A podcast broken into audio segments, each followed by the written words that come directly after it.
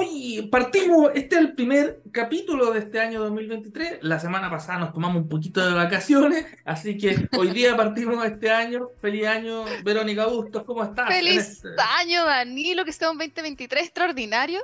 Oye, pero, sorry, yo quiero cortar un poquito este tema porque hoy día tenemos un extraordinario invitado, Javier Bustos, lo adelanto. Así que Danilo, sin ir más, por favor déjanos la canción para poder proceder rápidamente con nuestra entrevista. Vamos directo porque la conversación con Javier está buenísima eh, y un grandísimo invitado como tú nos dijiste. Así que vamos a escuchar a una banda que a mí me encanta que se llama Volbeat y la canción es un cover de Dustin Springfield, una canción bien antigua que se llama I Only Wanna Be With You. Así que vamos con esta canción y volvemos con Javier Bustos.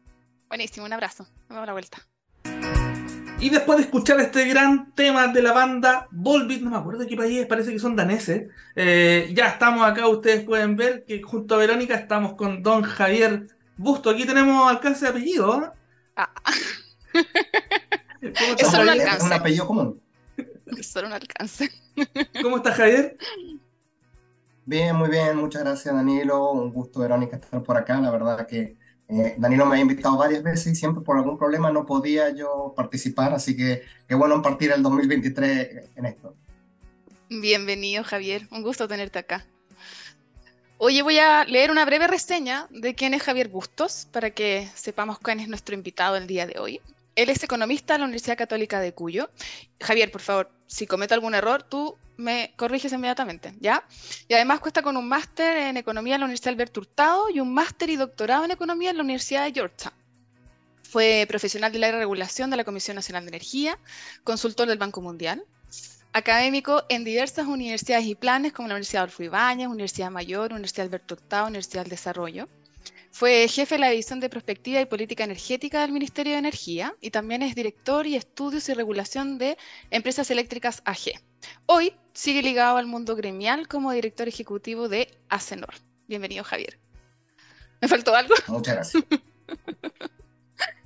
Oye, muchas gracias, Verónica es cierto lo que tú dices, Javier, hace rato que, estábamos intentando conversar contigo, eh, no por tirarle flores aquí a nuestro invitado, pero yo creo que, tú, Javier, aquí tienes como una, una, claridad para explicar envidiable y, para, para comunicar contenidos en varios seminarios, webinars, reuniones que nos hemos juntado.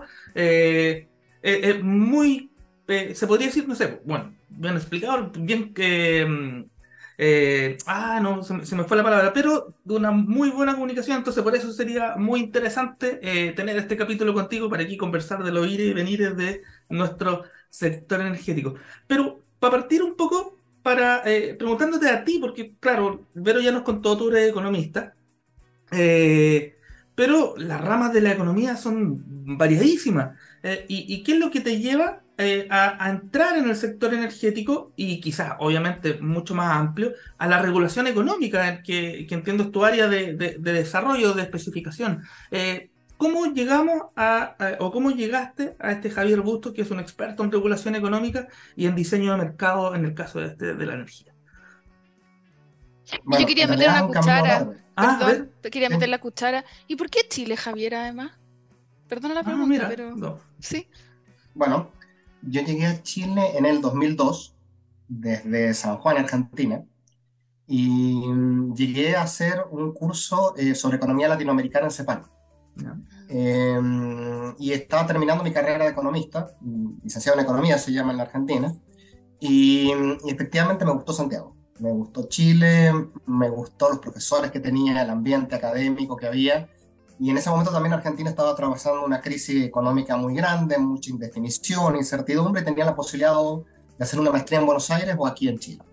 Tenía profesores que en su momento la habían hecho acá, en justamente en lo que se llamaba ILADES, que después fue la Universidad Alberto Hurtado, eh, y me la recomendaron mucho. Entonces, por eso al año siguiente llegué a Chile a hacer esa maestría en economía, eh, pero yo en ese momento trabajaba en otros temas. Mi tesis la hice en cambio tecnológico, desde el punto de vista de la economía.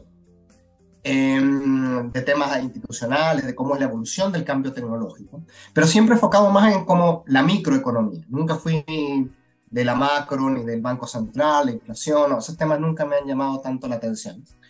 Em, pero sí cómo se comportan las empresas.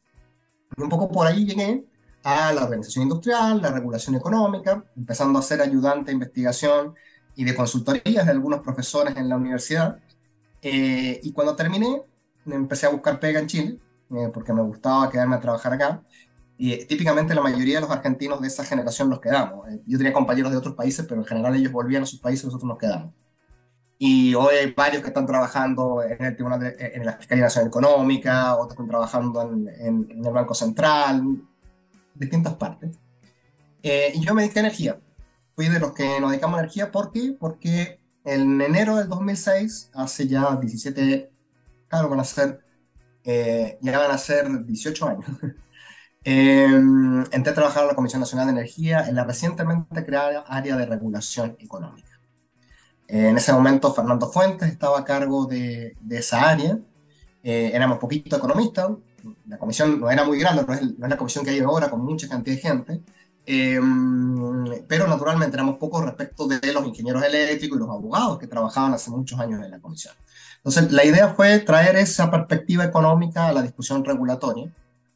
Eh, y me tocó trabajar con gente que hoy son próceres en el sector, o sea, gente que en ese momento, Carolina Celaya, eh, Claudia Gambardella, bueno, Fernando Fuente, em, con Rafael Carballo, Daniel Salazar, con todo ese eh, que, hoy en día han estado en distintas partes del sector, em, con Rodrigo Iglesias, y, efectivamente fue una muy buena escuela, de la cual eh, me, tocó también compartir con Danilo en algún momento, aunque Danilo llegó un poco más, más tarde. Em, y después de, esa, de la comisión yo ya dije, bueno, yo me quiero dedicar a la energía me quiero dedicar a este sector, y, pero sí me quería ir a especializar para profundizar y tener la instrumental para poder profundizar de mejor manera en el análisis. En el año complicado en el sector, puede ser 2006, estamos en plena crisis del gas. Una anécdota de esa época, me recuerdo un secretario ejecutivo como yo era argentino, me hacía siempre chistes respecto, por favor, decirle a tu familia que corten el, uso del gas en la casa para que lo manden un poco más. Eh, entonces eran, e, eran tiempos complejos en el sector y, yo creía que todavía había que, necesitaba más instrumental para, para, analizar y poder proponer y mejoras. Y por eso me fui en el 2008 a hacer el doctorado. Oye, tomándome un poquito de esto. Ay, perdón, Danilo. No, dale, dale. Dale, No, no, no, no quiero pelearte el micrófono, dale. No, no, que, claro, ahí con, yo llegué el 2008 a la, a la comisión, nos, nos encontramos con, con Javier, con regulación, eran cinco personas más o menos en ese tiempo. Bueno, hoy día más o menos también son como cinco personas. Efectivamente. Sí. Y, efectivamente ahí hay, bueno, quizá un, poco, si nos podés contar cuál, cuál crees tú que ha sido el papel de esa área nueva, porque está la histórica área eléctrica, la, historia área, la histórica área jurídica, eh, pero regulación parte ese 2006 y ha tenido un desarrollo importante, licitaciones, por ejemplo, que ahí es parte donde se incuba, y saludo a don Martín Osorio, que hoy día el jefe de regulación, pero no sé si tú muy brevemente nos puedes eh, decir eh, cómo, cuál crees tú que ha sido el papel de, esa, de ese departamento hoy día dentro de, esa, de la organización que es la Comisión Nacional de Energía. Mira, yo creo que tiene un papel fundamental. Obviamente tengo un sesgo como economista, pero es porque también eh, históricamente en Chile ha habido poca participación de la perspectiva y del profesional del área económica eh, en la discusión regulatoria. Típicamente hay muy, muy buen análisis eh, desde la ingeniería, mucho de la ingeniería de operaciones y obviamente en el ámbito legal. Y también abogados e ingenieros que se han especializado también en temas económicos han podido aportar la visión económica. Pero a veces falta, y uno lo, lo tiende a ver muchas veces tiende a privilegiarse la perspectiva de eh, soluciones regulatorias, como se llaman, de command and control. Es decir, ya, acá hay un regulador que tiene muy buena información o perfecta información y va a tomar la mejor decisión regulatoria, o un ente independiente como el coordinador que va a tener toda la información y va a poder, y en vez de armar un diseño regulatorio, donde los agentes se comporten de acuerdo a sus incentivos. Eh, y, ese tipo de, de, balance, de, de, perspectiva más económica, eh, yo creo que le aporta muy bien el área de regulación que dirige eh, don Martín Osorio hace varios años. Uno de los grandes éxitos regulatorios de ellos ha sido la modificación del el diseño de las licitaciones que se produjo entre el 2014 y el 2015. Hay que pensar que esas licitaciones se pensaron y se armaron originalmente en el 2005-2006 a nosotros nos tocó en esos equipos de esa época revisar la base de licitación, ver cómo lo podíamos mejorar, pero la verdad es que la ley no, no entregaba muchas herramientas para poder hacer eh, un buen diseño de esas licitaciones. Entonces hubo que cambiar la ley. Y cuando se cambió la ley de la manera después de años de aprendizaje, eh, yo creo que ahí eh, el trabajo que hizo la área de regulación económica de la CNE fue muy importante. Ya, a veces uno extraña de que esté en más discusiones todavía, porque creo que, que debería de estar esa perspectiva de, de incentivos, de diseño, em, más regulatorio económico en muchas de las discusiones, eh, pero bueno, los recursos son escasos y como tú bien dicen, tampoco es tanta la cantidad de, de gente que tiene disponible a veces esa misma... Ahora es departamento, antes era... Así es. Oye, Javier, volviendo un poquito a, esta trayectoria que nos explicabas de qué te llevó a Chile, que finalmente fuiste a, hacer un doctorado, ¿no es cierto?, a buscar una especialidad de la especialidad. ¿Nos puedes contar un, un, breve resumen de lo que fue el Essay on Competition Electricity Market? Entiendo que es un trabajo que tú desarrollaste, tu tesis doctoral, hace más de 11 años. ¿Nos podrías explicar un poquito, eh, desde esa visión que, que, plasmaste, me imagino, en ese documento, cómo han cambiado las cosas en Chile y si tú te puedes retrotraer 11 años hacia, hacia ese documento, ¿qué nos dejas, digamos, de esa, de esa perspectiva que tuviste al momento de construirlo? Bueno, en ese momento, cuando yo me fui, estábamos en, con decreto de racionamiento, 2008 eh, las licitaciones se adjudicaban a precios estratosféricos respecto de lo que habían sido. Eh, había muy pocos participantes, licitaciones que había un participante, dos participantes, quedaban las, licitaciones desiertas. Eh, y teníamos los precios de suministro eléctrico eh, a niveles históricos, incluso en esa época cuando yo recuerdo que, que la minería salió a poner la alerta y decir, miren, somos los segundos más caros en el mundo, está el Congo y nosotros. Eh, y, y, efectivamente eh, estábamos en una situación que muchos creían que iba a ser permanente, que, que, efectivamente era como un equilibrio, porque Chile no tenía otra alternativa que eh, el desarrollo que hasta ese momento había sido. La discusión era Hidroaicén como la gran solución. Eh, recuerdo incluso en Washington haber tenido, Georgetown está en Washington, haber tenido conversaciones con gente allá sobre Hidroaicén porque era un, el proyecto que se discutía en ese momento. Eh, y bueno, mi trabajo fue justamente de ver, bueno, cómo podíamos entender mejor la manera en que los generadores presentaban ofertas en las licitaciones. Porque típicamente nosotros decíamos, bueno, eh, lo que queremos es que el generador presente una oferta donde eh, sea el costo competitivo de desarrollar su central. Y si, no la, y si ya tiene la central porque no va a construir una nueva, que sea el costo competitivo de desarrollar centrales en Chile. Pero también ahí, desde el punto de vista económico, el tema es que, para hacerlo en simple, el, el generador cuando va a poner la oferta pone también un premio por riesgo, un, un, marca, un margen. Que a veces es riesgo y a veces es ejercicio de poder de mercado. Cuando hay pocos competidores, naturalmente puede poner un precio más alto porque eh, tiene poder de mercado. Pero separar cuándo es riesgo y cuándo poder de mercado es sumamente complejo. Entonces, eh, y la discusión que había en esa época era, bueno, lo que pasa es que Chile tiene el riesgo de la incertidumbre de, y por eso los precios de las licitaciones son caras. Y otros decían, no, lo que pasa es que acá hay pocos actores y ejercicio de poder de mercado, entonces por eso las licitaciones y los precios son caros. Eh, entonces, ese era un poco el análisis de decir, bueno, ¿cómo yo puedo diseñar eh, un, una licitación considerando esto? Claro que, que, esto fue pensado para las licitaciones antes del cambio en 2014. Así cuando yo volví a Chile en el 2013, eh, y ya se venían los cambios legales de la licitación en realidad, donde terminamos aplicando lo que yo desarrollé en esa tesis fue en transmisión. ¿Por qué? Eh, porque en esa época estaba también la discusión de la interconexión SIG-SIN. Eh, se había caído la propuesta del plan de expansión de la CNE en el panel de expertos porque no había respaldo legal, según entendió el panel al respecto. Entonces hubo una modificación legal que hacer.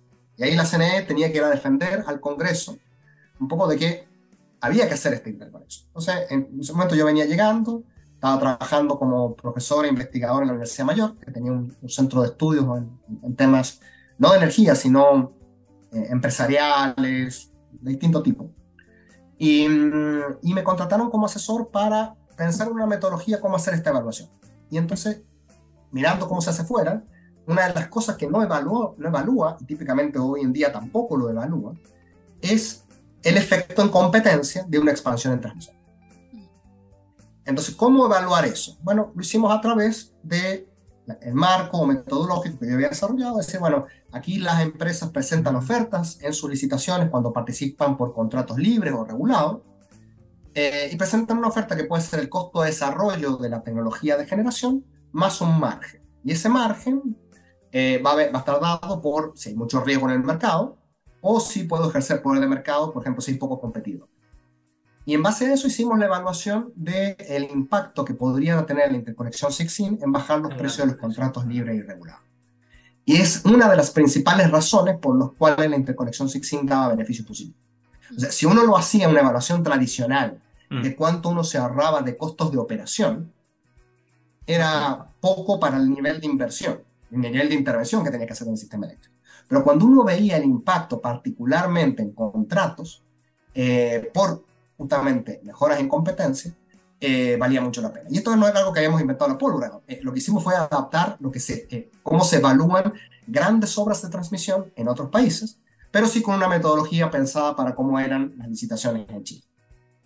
Sí, de hecho ahí está el cambio no me acuerdo la, redacción específica, pero ya no solamente se evalúa o se, la, la, expansión como en beneficio operativo, sino económico, de competencia, y toda una frase explícita en ley que mira, tiene su origen ahí. Yo me acuerdo que tú habías, estuviste trabajando en eso porque llegaste a la comisión en un momento, de haber sido el 2014, puede ser, ¿o no? Eh... Fue 2000, 2013. 2013. Fue 2013 fue como una consultoría por unos meses, ¿no? Sí. Pero sí, me, eh, sí me tuve que, que me tomé un poco las oficinas porque iba a trabajar ahí, porque trabajábamos con datos que eran confidenciales, eran los datos de los contratos libres. No son contratos confidenciales, eh, solamente podía trabajarlos dentro de la Comisión Nacional de Energía. Mm, Mira. No Se podían reproducir además, entonces, in situ ahí. Exactamente. Obviamente. Oye, Javier, vamos a, vamos a los clientes libres. Tú ahora eres el director ejecutivo de Acenor, eh, la Asociación de Clientes de Energía No Regulado. Eh, y, quiero traer una conversación que tuvimos hace algún tiempo con Carlos Finat, que él nos contaba de que cuando él era, eh, no me acuerdo exactamente el cargo, pero estuvo en Coyagua hace un tiempo. y que ahí probablemente él, no, no probablemente, él se dio cuenta del poder que tenía en este caso una gran minera para empezar a fomentar energía renovable. Uno de los grandes, o el primer proyecto fotovoltaico fue en Coyahuasi, según lo que nos comentó hace algunos meses. Entonces, hoy día, eh, ¿cuál es el papel que los grandes consumidores de energía eh, quieren eh, jugar en esta transición energética? Como por ejemplo, esto mismo, ser un apalancador y, ser como en la punta de lanza en seguir aumentando la penetración de energía renovable en nuestro país, o ya también ser partícipe del mercado, eficiencia energética, buscar nuevos combustibles, dejar de, usar diésel, por ejemplo, para hidrógeno verde, hay, muchas cosas que podrían eh, estar hoy día en la palestra para ser herramientas eh, y no solamente ser unos consumidores de energía, aunque eh, finalmente eso es lo que son. Entonces, ¿cuáles son el, el, pie que hoy día tienen los, los, grandes consumidores para enfrentar esta transición? Mira, efectivamente, hoy los clientes libres lo que están buscando son contratos de suministro obviamente siempre contratos de suministro eh, que tengan cierto grado de confiabilidad, por eso en general cuando buscan proveedores, buscan proveedores que sean confiables, pero que sean a precio competitivo y renovable. ¿Por qué? Porque es la manera en que ellos van a poder bajar em, su huella de carbono, cumplir con sus metas de descarbonización. Casi todos los grandes clientes tienen algún tipo de tarea. Entonces cuando yo veo, por ejemplo, en, en Acenor, Acenor representa aproximadamente ya ya casi estamos cerca del 50% de la demanda máxima libre en mm. cuanto a consumos. Entonces, claro, obviamente tengo dentro de mis asociados a eh, grandes clientes mineros, Codelco, eh, pero también Metro, que son grandes consumidores de energía eléctrica. Entonces, eh, pero ellos justamente, yo, yo, he visto el avance desde que llegué a, Cenor hace ya casi dos años. Hace, cuando, cuando llegamos un poco menos de el 50% de la energía que tenían contratada era renovable, y esto ya hoy en día es el 60%. Eh, y cada vez va aumentando más. Uno lo ve, lo ve en las noticias, lo ve que asociados, por ejemplo, como Anglo American, Tech, eh, mismo Codelco, han cambiado condiciones contractuales para justamente moverse a suministro renovable. Eh, ahora bien, lo ven por, no solamente para cumplir con sus metas eh, de descarbonización, sino también porque lo ven como un suministro que es competitivo. Em, hay que reconocer de que el boom renovable post 2015-2016 le permitió a los clientes libres de cualquier tamaño eh, reducir los precios de los contratos de energía, o sea, los precios de energía, que estaban viendo del 2012-2013, que es ahí el, el, el pic de precios que había, y más encima que sean suministros renovables. Entonces, buena parte del, y ahí también es donde aparece el fenómeno de la comercialización, porque eh, eh, el, comercializador ha sido exitoso en mover a clientes regulados que se pasaron a libres, justamente porque accedieron a mejores condiciones de precio y también a la posibilidad de un suministro que es renovable. Siendo clientes regulados no, no pueden decidir ello. Eh, y yo te diría que esa, eso es lo que más hoy en día está traccionando desde la demanda es la realización de inversión en energía renovable.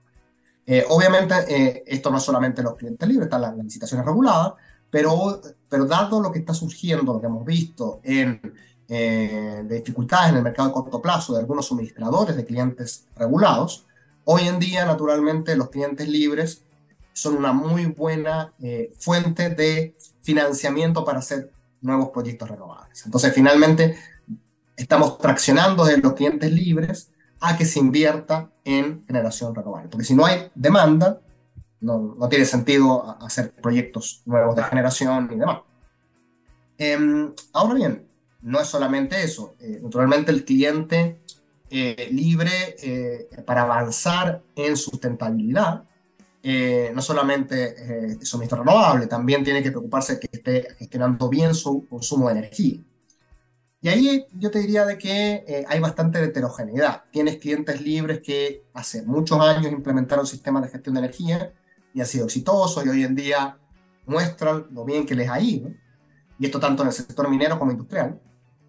Eh, y tienes otros que están más atrasados, que, que, que, no han empezado con estos sistemas de gestión de energía, pero que ahora con la nueva ley de eficiencia energética se están poniendo al día. Entonces uno debería de ver eh, mejoras en eh, no te voy a decir por sector, pero sí en empresas puntuales respecto de, lo que puede ser mejor gestión de la energía. Pero también hay, hay, hay, que, ser, eh, hay que ser de alguna manera realistas. La energía en Chile nunca fue barata. La energía en Chile nunca fue subsidiada.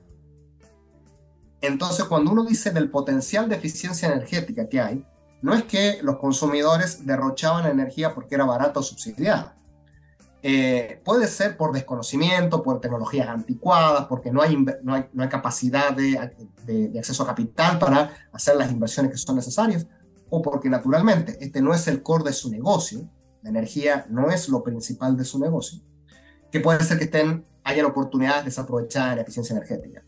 Pero no es el caso de otros países latinoamericanos que tienen naturalmente a veces muchos problemas de eficiencia energética porque Naturalmente, la energía eh, ha estado tradicionalmente subsidiada, no solamente la eléctrica, sino también los combustibles. Y en... en... Ah, déjame, déjame, pensar algo que, que, que, comentaste recién, porque el, ya eh, efectivamente eh, hay una migración hacia contratos eh, renovables, ¿ya? Que partieron, no sé, el año 2014, eh, efectivamente eran competitivos, pero hoy día las energías renovables también están, no digo en tela de juicio, eh, pero sí necesitan una componente especial que tiene que ver con, quizás un tema que vamos a topar un poquito más adelante, pero con eh, mecanismos de, de eh, gestión entre cuando está el, el, el consumo, o sea, perdón, la generación renovable, hablemos del sol en la hora de día, eh, no existe obviamente en la noche. Eh, estos contratos también, o esta nueva manera de entender la energía también eh, puede ser un apalancamiento del almacenamiento.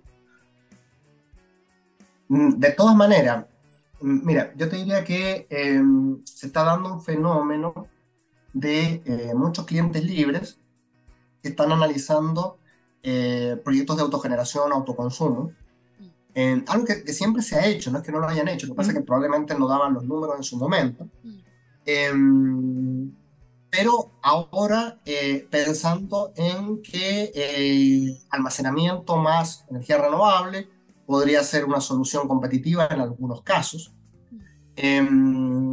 y también pensando en lo que tú mencionabas antes, el tema de desarrollo de hidrógeno. Eh, hay muchos que están viendo cómo van a reducir sus consumos de combustibles fósiles con hidrógeno, otros con, el, con electromovilidad, otros con cambios en sus procesos productivos de pasarse electricidad. Entonces el almacenamiento empieza a estar dentro de las estimaciones. Todavía no se han visto proyectos, yo creo que porque justamente es caro para un cliente hacerse cargo del desarrollo de un proyecto con almacenamiento. Es mucho más eficiente que eh, el almacenamiento esté acoplado con la generación, con un generador eh, eólico, solar, eh, cualquiera que sea energía renovable variable, em, que finalmente pueda con eso suministrar de, de, una manera más continua. Pero no, no hemos visto todavía proyectos en específico en clientes de almacenamiento a gran escala y generación a gran escala, que es lo que necesita un cliente libre de un determinado tamaño. Perfecto. Oye, Javier, hablamos de, eficiencia energética, ¿no es cierto? Hidrógeno verde, almacenamiento, pero en el caso específico del consumo flexible la gestión de la demanda, ¿tú no consideras que es necesario que haya un cambio en el mercado de la energía nacional que dé correctas señales a los pequeños y los grandes consumidores? Sí, yo creo que, mira, esa es una buena parte olvidada de la discusión eh, del sector. ¿Por qué? Porque típicamente cuando hablamos de transición energética, todo el mundo entiende, entiende más renovable. Y siempre, eh, cuando uno hablaba en el ámbito académico internacional, transición energética no es solamente renovable, es también renovable descentralizado, que es naturalmente la generación distribuida y demás, pero también es digitalización. Y cuando uno dice digitalización, es donde está el core que tú mencionas respecto a la posibilidad de una gestión de la demanda más flexible. ¿Por qué? Porque si tú no le pones regulación adaptada a nuevas tecnologías, la demanda se va a seguir comportando de la misma manera que se ha comportado siempre. Pero sí hay que ser realistas. Habrá ocasiones donde es más eficiente para el sistema que cierta flexibilidad venga de la demanda y hay veces que conviene que esto venga de la oferta. ¿Por qué? Porque para un cliente puede ser muy oneroso tener que hacer flexible su sistema de producción em, para hacer más flexible su consumo eh, eléctrico. Entonces, va a haber ocasiones en que eso eh, sea eficiente, a veces que no. Entonces, hay que dar la oportunidad para que ello. Em, el tema es que cuando uno dice cómo uno habilita esto, eh, y uno se da cuenta que en Chile estamos bastante atrasados. ¿Por qué? El primer caso, el, periodo de control de punta. O sea, hoy en día tenemos un periodo de control de punta pensado para el sistema hidrotérmico de los 90, con un periodo de abril a eh, septiembre de 6 a 22 horas. Perfecto. Ahí es donde hacen gestión de demanda los clientes. Esa es la señal que tienen. Bajen el consumo en ese periodo. Y eso es lo que hacen. Entonces, cuando, por ejemplo, el coordinador dice, ah, voy a introducir un nuevo servicio complementario que se llame eh, licitaciones por carga interrumpible, como hay en otros países, y lo van a proveer clientes eh, que estén en transmisión, conectados en transmisión, ni siquiera clientes libres que estén conectados en distribución, en horario de control de punta, yo le digo, es imposible. O sea, si los clientes ya están bajando la demanda en horario de control de punta, ¿Cómo van, a, ¿Cómo van a querer participar en una licitación por carga interrumpible? No tienen, no tienen otro resto, ya, ya lo están haciendo. ¿Cómo, ¿Cómo lo están haciendo? Puede ser que no lo hagan de la manera más eficiente. Algunos podrán reducir consumo, otros prenden turbina. Entonces, cuando uno analice y pensar, bueno, queremos hacer más flexible la demanda, pero queremos hacer, hacerla más flexible mediante generación diésel, autogeneración diésel, o queremos hacerla más flexible eh, de una manera eh, digitalizada, de una manera eh, mucho mejor pensada, porque entonces hay que evaluar realmente cuáles son los costos de flexibilizar la demanda. Hay oportunidades, hay clientes libres que eh, incluso cuando estaban en la estábamos en la situación compleja del año pasado, de, em, de, que se podía venir un corte de suministro, algunos clientes industriales decían, bueno, yo estoy disponible para em, reducir mi demanda, pero que me paguen apropiadamente. Y nuestro sistema eléctrico no está pensado para eso. Nuestro sistema eléctrico está pensado verticalmente, generación, transmisión, distribución.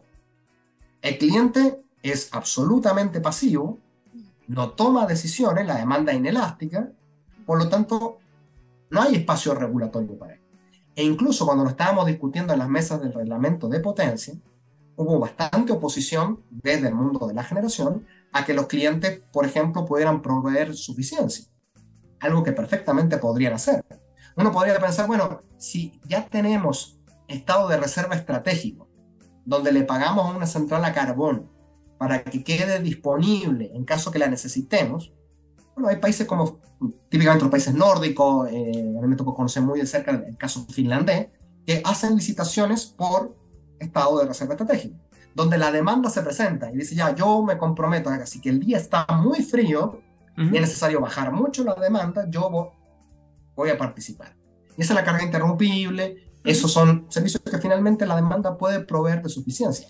Pero naturalmente, desde el mundo de la generación, nadie quiere que se achique la torta, que se reparte de suficiencia. Entonces, seguimos privilegiando una óptica de, ya, mejor integración casi vertical, en el sentido no de, propiedad, sino de diseño regulatorio, de generación, transmisión y distribución. Entonces, pero sí hay que ser claro. Hay posibilidades de que la demanda sea más flexible, ¿sí? cada vez van a ser más crecientes, pero para eso hay que habilitarla regulatoriamente y también ser eh, realistas de que no va a ser toda la flexibilidad a venir de la demanda, eh, sino que habrá horas, habrá días, habrá empresas de que sí puedan participar y hacerlo más eficiente que otros recursos que podría tener el sistema. Oye, me acordé, interesante ah. lo que planteas, perdona Dani, los que nunca lo había mirado desde el otro punto de vista, del rol que pueden tener finalmente los, los consumos mayores respecto a, a la regulación de, de, esta materia. Dale, Danilo. No, me acuerdo una vez eh, una delegación, voy, era centroamericana, voy a ponerle nombre, no me acuerdo si a lo mejor me equivoco, era eh, de República Dominicana. Y no, nos vinieron a mostrar cuando ya estaba en la comisión que era una especie como de eh, software o equipo. De hecho, lo aplicaron a un hotel, un gran hotel, en que si es que recibían una señal del operador, ellos podían apagar una luz cada otra, una intermedia, y bajaban el consumo. Y nosotros dijimos, claro, eso es cuando uno tiene un sistema que está muy justo entre oferta y demanda. Nosotros no. Muchas gracias, se pasaron, pero nosotros, estoy hablando del año 2010, nosotros nadamos en energía acá, tenemos un gap entre demanda máxima y capacidad de generación, etc. Eh, y será el tiempo de empezar a pensar ese tipo de, de desarrollo no, por, no, porque estemos muy cerca de la capacidad máxima del sistema, sino porque efectivamente, eh, o sea, quizás no es una pregunta, sino que esto existe tal como tú lo comentaste, y uno puede ofrecer ese producto, ese, esa, ese servicio al sistema desde el lado de la demanda. Pues, no, quizás antes lo veíamos, o yo lo vi de esta mirada clásica que tú comentas, pero hoy día hay otras formas de, de enfrentar los desafíos sistémicos. Pues. Eso es interesante aprender de la experiencia de estos países. ¿Qué le pasa a países eh, centroamericanos, islas, demás, que en general tienen muy, eh, muy similar el nivel de capacidad con la demanda máxima, porque en general eh, tienen empresas estatales que hacen las inversiones o hacen licitaciones por capacidad. Entonces, como que el regulador dice, esta es la capacidad que necesito para esta demanda máxima. No es como aquí en Chile, que es un mercado y libremente cualquiera puede instalar una central en la medida de que cumpla con la regulación. Em, entonces aquí sí efectivamente puede decir tengo holguras, eh, pero hay circunstancias donde no. Mira, ahí yo creo que un espacio importante, y por eso yo creo que, por ejemplo, el tema de, de, estas licitaciones por carga interrumpible en Chile, eh, hay que mejorar el diseño que se pensó en su momento, porque, por ejemplo, uno puede decir perfectamente clientes libres en distribución pueden ser eh, agregados. Entonces, cuando tú tengas un agregador de demanda, el agregador de mm. demanda, que ahora están un poco en la, misma discusión que, que, está en la ley de, cuotas renovables. Eh, veía justamente en esta semana la discusión en, la Comisión de Minería y Energía de, de la Cámara de Diputados y Diputadas, y, y, ahí está dentro de, la discusión de decir, bueno, pueden eh, la demanda eh, podría proveer servicios complementarios a nivel de distribución, pero ahí tiene que haber un agregador de demanda. Y bueno, ¿cuál va a ser el agregador? ¿La distribuidora? Habría que ver si tiene los incentivos, o, o el comercializador. Pero efectivamente ahí no se trata solamente de habilitar, sino de pensar que los incentivos estén bien alineados. Lo que uno quiere es que si hay oportunidades de hacer más flexible a costo eficiente la demanda, se aprovecha. Si no, lo que puede perfectamente pasar, y es lo que típicamente pasa en el sector eléctrico, eh, por economías de escala, es más conveniente que la flexibilidad venga del mundo de la generación. ¿Sí? O por una gran escala. Pero eso va a haber que ver. Eh, yo creo que lo importante es que uno avance hacia un mix que lo haga lo más costo eficiente posible. Oye, eh, sigamos en el tema este de la suficiencia. y yo voy a simplificar bien el problema eh, a riesgo de algún reto por ahí, pero no importa. Eh, porque hoy día se está, hay una mesa de trabajo donde, que organiza el Ministerio de Energía para eh, la aplicación, para ver cómo hacer la aplicación transitoria, los cambios que se están conversando desde el año, de fines del año 2019, con la inauguración de la mesa de flexibilidad, o sea, llevamos harto rato en esto. los generadores, en general, plantearon harto reparo frente a los contenidos de este, del reglamento y también obviamente la aplicación transitoria, eh, pero desde lo que yo al menos leí de la presentación que hicieron ustedes, eh, que hizo Acenor, eh, al parecer no habría tanto reparo.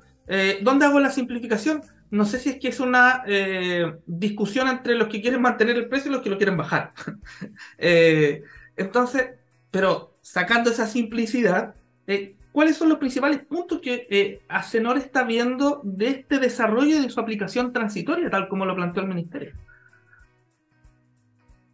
como punto principal, Acenor, eh, el, propósito que tiene es velar porque eh, el, funcionamiento del sector eléctrico sea apropiado para justamente acceder a precios que sean competitivos. ¿sí? A que sea un desarrollo costo eficiente. Eh, el pensar de que vamos a eh, querer los precios más bajos posible a todo evento, finalmente puede ser pan para hoy y hambre para mañana, porque efectivamente no, no se va a desarrollar, por ejemplo, eh, la infraestructura que sea necesaria a futuro, van a haber problemas, entonces efectivamente lo que uno quiere es que funcione bien el mercado. En el tema de potencia, hay cosas que nosotros vemos muy buenas en el nuevo reglamento. Por ejemplo, hoy en día no tenemos una definición de cuál es nuestro objetivo de suficiencia, ni cómo se mide. Entonces, cuando partió esta discusión, había todo un enfoque de decir, miren, estamos sobreinstalados porque el indicador que tenemos dice de que la cantidad de megas para suministrar a la demanda máxima, tenemos un, excedente que, que, realmente significa que estamos sobreinstalados. Y resulta que un par de años después estábamos con decreto de racionamiento. Entonces, evidentemente muchos dijeron, no, entonces el, diagnóstico está mal, hay que votar este reglamento porque se hizo bajo un mal diagnóstico. Perdónenme, no, justamente el, reglamento lo que viene a decir es, pongamos por primera vez un objetivo y una métrica para medir suficiencia. Si no, nunca vamos a saber si estamos sobreinstalados o no. O sea, lo primero y principal es eso. Em, lo otro es que nosotros también apuntamos a que por primera vez eh, a los clientes se les va a eh, cobrar el servicio que están recibiendo de tener suficiencia, que para aquellos que no, que no saben, o sea, suficiencia es poder abastecer la demanda neta cuando está más ajustado el sistema. Entonces, e, en ese momento tenemos que tener suficiente energía para abastecer. Entonces, el cliente tiene que pagar por ese servicio porque esté disponible esa energía para abastecerse a ese horario. Bueno, pero hoy en día el cliente se le mide en un periodo de control de punta de seis meses, eh, cuáles han sido sus mayores demandas, sus demandas máximas, eh, y después se le cobra no de acuerdo a lo que efectivamente él consumió, sino de acuerdo a, eh, no, no en las horas donde él realmente tuvo la demanda máxima, sino en las demandas máximas que son promedios del sistema. Entonces se pierde la señal de realmente cuál es el momento en que el cliente está realmente poniendo en mayor estrés al sistema. Si uno quiere darle la señal a la demanda, decirle ya, tú estás presionando al sistema con tus consumos en este horario, bueno, tiene que pagar de acuerdo a eso y no de acuerdo a una señal que se pierde en el sistema. Entonces, todas esas cosas, todos esos cambios, nosotros lo vemos bien. Naturalmente hay otros cambios que serán más discutibles, a nosotros nos hubiera gustado que el reglamento tuviera mayor detalle, creemos que hay, incluso en las observaciones que hicimos, hay demasiadas cosas que quedan para la norma técnica. Em, pero también creemos que eh, no se puede estar pensando en transitorios de eh, muy largo plazo. Hay, algunos actores que quieren que haya transitorios de 15 años, eh, y este es un reglamento que viene del 2006, 15 años de transitorio, o sea, no me pueden venir a decir de que este reglamento pensado para la década, dos décadas pasadas, es el reglamento que tenemos que mantener por 15 años para la transición energética. No. O sea, evidentemente hay cosas que uno podría mejorar, nosotros hicimos muchas observaciones en su momento, eh, pero sí creemos que hay que avanzar. Mm, no nos parece esta idea de decir, no, empecemos todo de vuelta, porque en realidad lo que estamos viendo es que, hay algunos actores que quieren que se les siga pagando a todo evento. Porque incluso en las mismas discusiones que tenemos, hay, implícitamente uno nota que, bueno, que el pago de potencia a mí me, me, permite viabilizar la inversión. Perdóname, o sea, el pago de potencia es por un servicio que tú prestas. El servicio de estar disponible para proveer en el horario que se necesita. Si tú no estás proveyendo ese servicio, no se te tiene por qué pagar. Esto no es un pago fijo a todo evento. ¿Sí? Entonces, ese, es el enfoque que nosotros tenemos y por lo cual creemos que sí hay que avanzar. Hay cosas que son perfectibles, mejorables, efectivamente, Em, pero sí hay que avanzar. Decir de, que hay que partir de cero eh, y, finalmente eh, nosotros creemos que es en realidad patear la pelota para adelante para que siga todo igual y se siga pagando de la misma manera. Bueno, ahí está esa palabra nueva que yo, bueno, es antigua quizá en el... A ver, a lo mejor, Verónica, e, esas cláusulas grandfathering que ahora suena harto en, esta discusión, eh, ¿son, son, ¿es una palabra antigua o, o, recién la estamos aprendiendo en el sector energético? Para mí es Es, una, es una discusión de los 90 en cuanto a eh, grandfathering. Yo recuerdo por lo menos haberlo visto en esa época, probablemente cosas anteriores, eh, pero recuerdo haberlo visto en los 90 particularmente por los impuestos a emisiones o las cuotas para emisiones. Mm. Yo no conocía eso. Bueno, para nuestros auditores y auditoras, e, estas cláusulas grandfathering son como frente a algún cambio importante en, en, algún aspecto, en este caso, por ejemplo, la regulación eh, sectorial energética, se mantiene a los incumbentes, a los actuales, cierto eh, eh, periodo, porque básicamente es un periodo transitorio, extenso para hacerles cumplir las reglas bajo las cuales ellos se desarrollaron. Esa es un poco quizá una explicación rápida del, del tema. Vamos. Pues mantenerles un poquito la condición, dándoles un poco de algura en esa transición, si al final es eso. Sí, sí mira, yo, creo que efectivamente eh, es un punto importante el tema del grandfathering. Yo creo que está bien de que se, hay, un balance. Tú no quieres desincentivar la inversión y efectivamente hay cambios de regulación que te pueden cambiar la decisión de inversión. Pero yo creo que es importante evaluar los aspectos más allá del sector eléctrico. Nosotros tenemos una visión muy electro o energética centrista y creemos que el mundo gira alrededor del sector energético. Mm. La energía no es un fin en sí mismo. Nosotros consumimos energía para hacer algo más. Mm, Entonces, hay impactos que genera decisiones del sector energético. Entonces, cuando yo te diría, bueno, ah, lo que pasa es que tengo que preservar eh, el incentivo a la inversión en el sector energético. Pero yo recuerdo del lado de la demanda, y esto a mí me tocó vivirlo en el, en el Ministerio de Energía cuando trabajé, de ir a otros países a promover que se vinieran a instalar empresas grandes consumidoras de energía, porque Chile iba a tener energía barata y renovable. Y bajo esa premisa se anunció de que efectivamente había que instalarse en Chile y esa era la promesa. Entonces muchos podrían decir del lado de la demanda, bueno, pero a ver, eh, si los precios empiezan a subir o no, o no son precios competitivos, bueno, entonces también me están afectando lo que a mí me prometían. ¿Sí? Entonces, no es solamente el decir, no, es que hay que cuidar de que no vaya a ser que baje la remuneración de potencia porque se desincentiva la generación. No, bueno, tendrá que ser la remuneración de potencia la que corresponda. Porque lo que uno quiere hacer, la que sea la eficiente. Mm. Podrá ser más baja, podrá ser más alta, pero tiene que ser la eficiente. Apuntando un poco al servicio que se presta, ¿cierto? Que es lo que tú señalabas antes. Efectivamente. Sí. Ese es el punto que quería dejar cerrado. Oye, qué interesante lo que señala Javier. Eh, voy a llevarte a otro tema. Que sin perjuicio que está todo relacionado, y quiero que volvamos un poquito al tema de la, de la demanda, ¿no es cierto? Porque ha pasado a tener, como tú muy bien nos señalas, un rol más preponderante en el sector, como promotores de la transición, también respecto a los cambios legales que, que de alguna u otra manera se han dejado caer, ¿no es cierto?, en el sector. Un punto en el que han sido enfáticos es el aumento del costo de suministro.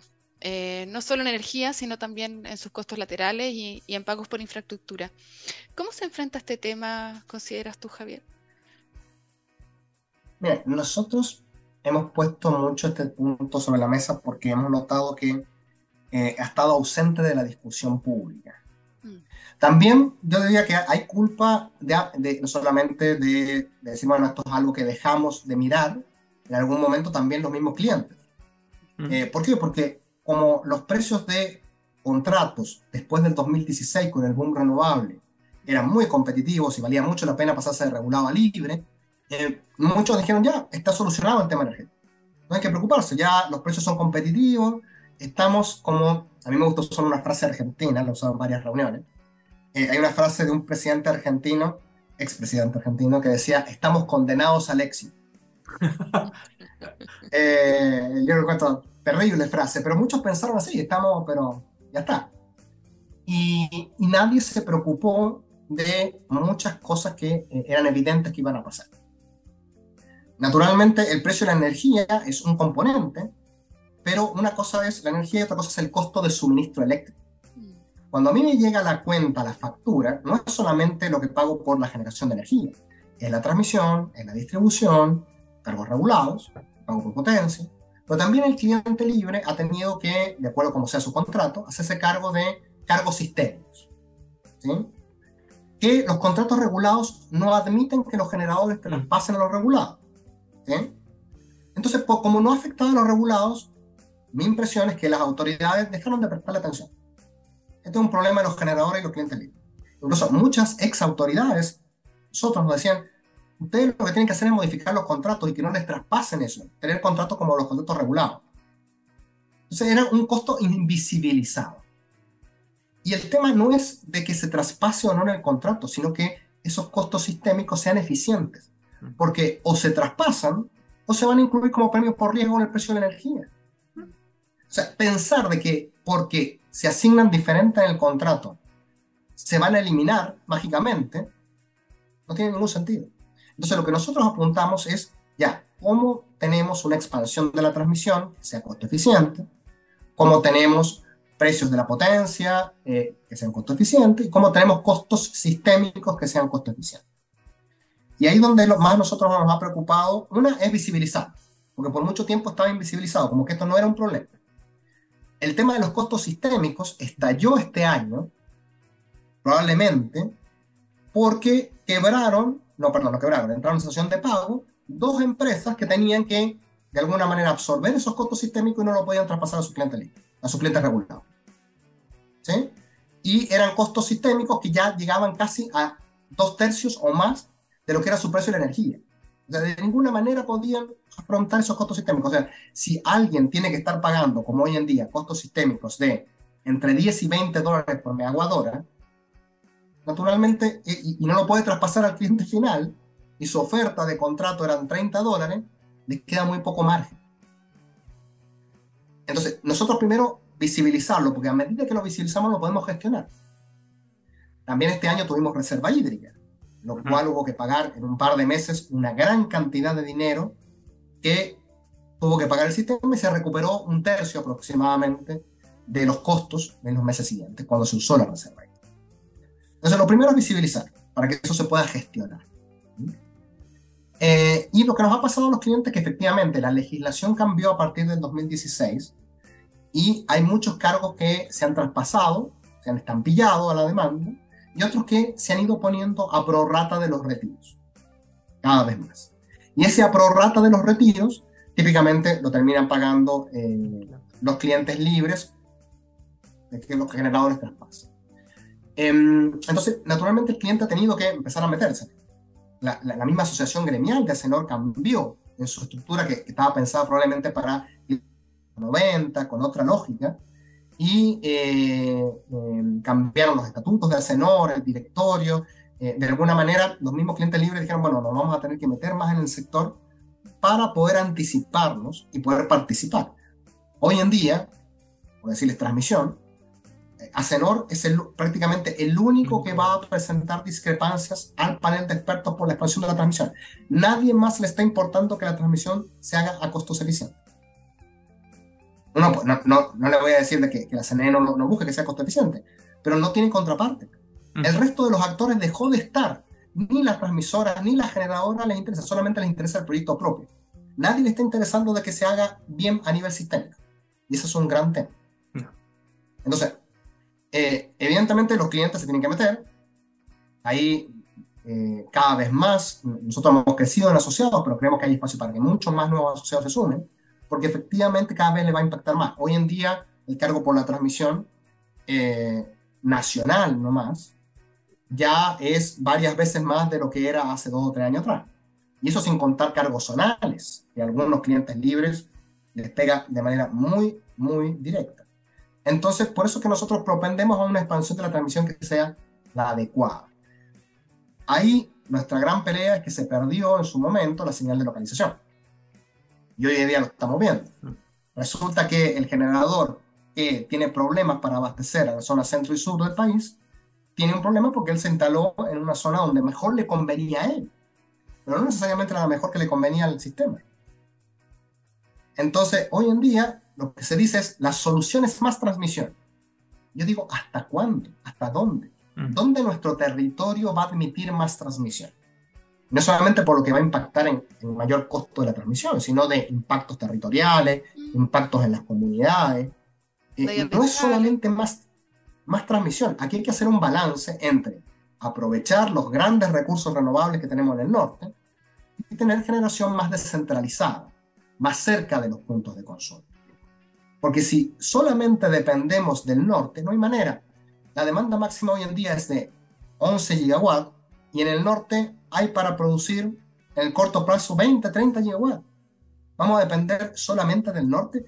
Ese nivel de vulnerabilidad, o sea, piensen ustedes, cualquier problema de aluviones que hay y se lleve una, una línea de transmisión importante con cambio climático, vamos a depender solamente del norte. ese nivel vamos a querer eh, depender eh, no solamente en términos de costos, sino también en términos de robustez del sistema. Entonces, la señal de localización hay que volverla a instalar de alguna manera. No, no lo que había antes, pero hay que buscar una manera de dar una señal de localización, porque si no, el generador lo que hace es introducirle una externalidad al sistema. El generador no ve el costo de instalarse donde se instala, solamente ve el beneficio propio. Y le está generando una externalidad al resto del sistema que termina pagando un mayor costo, una mayor vulnerabilidad, un mayor riesgo. Entonces, si yo te diría, nuestra gran pelea hoy en día es que mucho de la regulación que se pensó post 2015 identificó bien de que había riesgos en el sistema, que esos riesgos había que hacer algo con ellos. El problema es que la regulación traspasó riesgos, pero no gestionó los riesgos. ¿A qué me refiero con esto? Bueno, estampillamos la, transmisión, perfecto, porque la idea era hacer un único sistema de transmisión y eso brindar competencia y efectivamente mayor posibilidad de precios de energía baratos. Perfecto. No es, un mal diagnóstico. Pero hay que pensar que Chile no es Uruguay. O sea, no tienes. En Uruguay tú puedes pensar un sistema de transmisión enmayado, pero fabuloso. Chile tiene una geografía muy particular. Y nuestros recursos renovables están en determinado lugar, y las zonas de consumo están en determinado lugar. Y efectivamente podrá haber algunas industrias que se muevan, pero la minería está donde está, ah. eh, las ciudades están donde están. O sea, si uno quiere electrificar Santiago, no me imagino que vamos a mover Santiago a otro lado. Entonces, efectivamente, tenemos que buscar la manera de que un buen proyecto renovable en San Felipe pueda competir con un proyecto renovable en Antofagasta. ¿Y por qué digo pueda competir? Porque hoy en día no pueden competir. O sea, un proyecto en Antofagasta no ve el costo de la transmisión, no ve los impactos en cambio, entonces el proyecto de San Felipe, que podría abastecer la zona central de mejor manera, no puede terminar compitiendo. Pero eso es porque el diseño regulatorio traspasó riesgos no lo gestiono. Oye, Javier, Interesante la mirada sistémica, que nos No, falta muchas veces, ¿cierto? yo, yo agradezco la claridad, tu claridad, Javier. Siempre es como una visión, un- como una visión global. eh, y, y- y lo, lo que dije al principio, como una, una muy buena comunicación del, eh, o explicación del contenido. Y estamos súper atrasados, así que ya llevamos casi un poquito más de 50 minutos. Yo, este debería ser un programa de dos horas, pero bueno. Eh, y No, ya- eso quiere decir que Javier estás invitadísimo a un próximo programa. Sí, Eso me que quedaron todos decir. estos temas. De hecho, Sí. así para alargarme, porque ya estamos fritos, eh, cuando tú dijiste esto de que eh, se, se conversaba de, de que, eh, oye, cambien los contratos, la, la frase que venía después era ah, problema privado. Era, la- sí, era- era un clásico. No, problema Y, de y privado. hasta que termina rebotando, tienes un problema en el mercado de corto plazo hoy en día, que tienes que empezar a adaptar la regulación, porque efectivamente el diseño regulatorio no previó No, esto. no. Oye, Javier, tenemos, ya que estamos justo con el tiempo, dos invitaciones pa- para cerrar este programa. La primera es nuestra clásica sección de hacer la luz, así que te invitamos primero a este minuto de confianza, ojalá sea un minuto, donde te- eh, tú nos puedas dejar con alguna última idea o algo que quieras complementar de lo que acabamos de conversar. Así que aquí va eh, hacer la luz de Javier Bustos.